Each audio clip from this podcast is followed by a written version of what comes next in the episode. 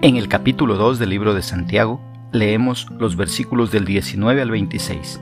En la traducción Reina Valera de 1960, la palabra del Señor dice, ¿Tú crees que Dios es uno? Bien haces.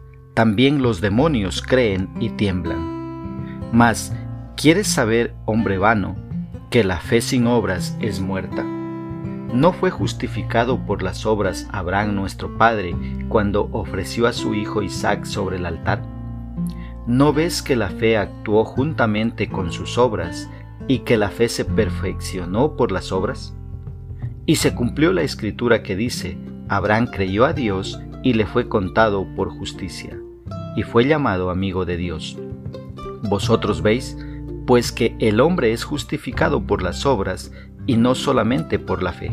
Asimismo también Raab la ramera no fue justificada por obras cuando recibió a los mensajeros y los envió por otro camino, porque como el cuerpo sin espíritu está muerto, así también la fe sin obras está muerta. ¿Qué es lo que expresa el escritor? Santiago dice que la fe sin obras es demostrada también por los demonios. Estos seres tienen una fe muerta en Dios. Creen en Dios, pero no le creen a Dios.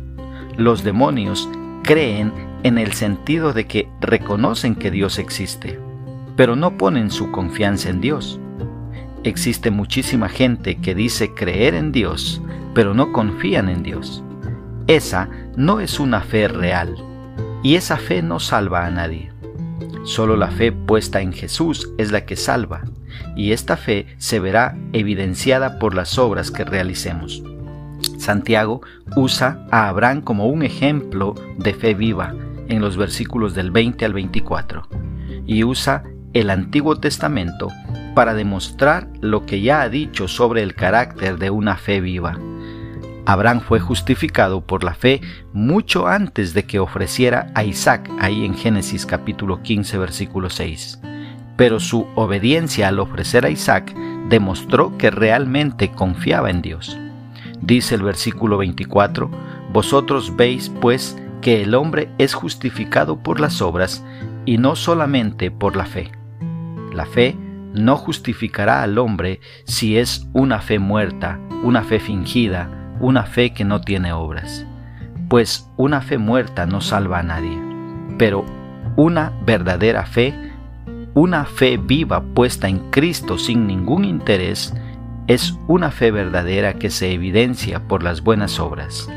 Trapp dijo, es la fe la que justifica al hombre, pero son las obras las que justifican la fe correcta y real, salvadora y justificadora. En los versículos 25 y 26, Santiago nos da otro ejemplo de una fe viva y usa el ejemplo de Raab. Esta mujer depositó su fe en Dios y demostró su confianza en el Dios de Israel debido a la obra que hizo. La lección está clara. Con Abraham aprendemos que si creemos en Dios, entonces haremos lo que Él nos diga que hagamos. Y con Raab aprendemos que si creemos en Dios, entonces ayudaremos a su pueblo aun cuando tengamos que pagar un alto costo.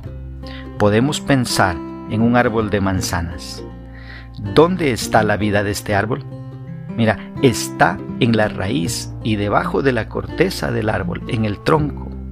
La vida no está en las manzanas, más bien las manzanas demuestran que este árbol tiene vida. Ahora, ¿cómo podemos aplicar esta porción bíblica a nuestra vida? Primeramente, teniendo presente que los demonios creen en Dios, pero no confían en Dios ni le obedecen.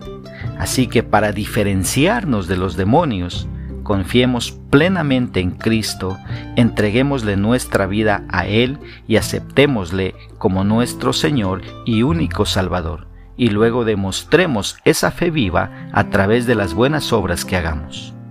Una segunda aplicación, obedeciendo a Dios en todo tiempo y sirviendo al pueblo de Dios sin hacer acepción de personas. Que Dios nos ayude a poner por obra su palabra.